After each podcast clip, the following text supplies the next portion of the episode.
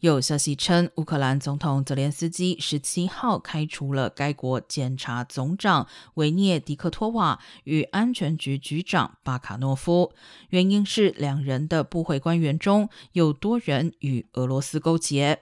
但总统府办公室副幕僚长十八号表示，两人遭泽伦斯基下令停职等候调查，但尚未正式遭到解职。这是俄罗斯二月入侵乌克兰以来，乌国政府最大的人事地震。另一方面，欧盟内部报告显示，对俄国的制裁正在逐渐发挥效果，预料俄国经济今年将大幅衰退百分之十点四。报告中还指出，目前俄国已有七万名资讯通讯人才出走，预计未来将有十万人跟进，影响俄国经济。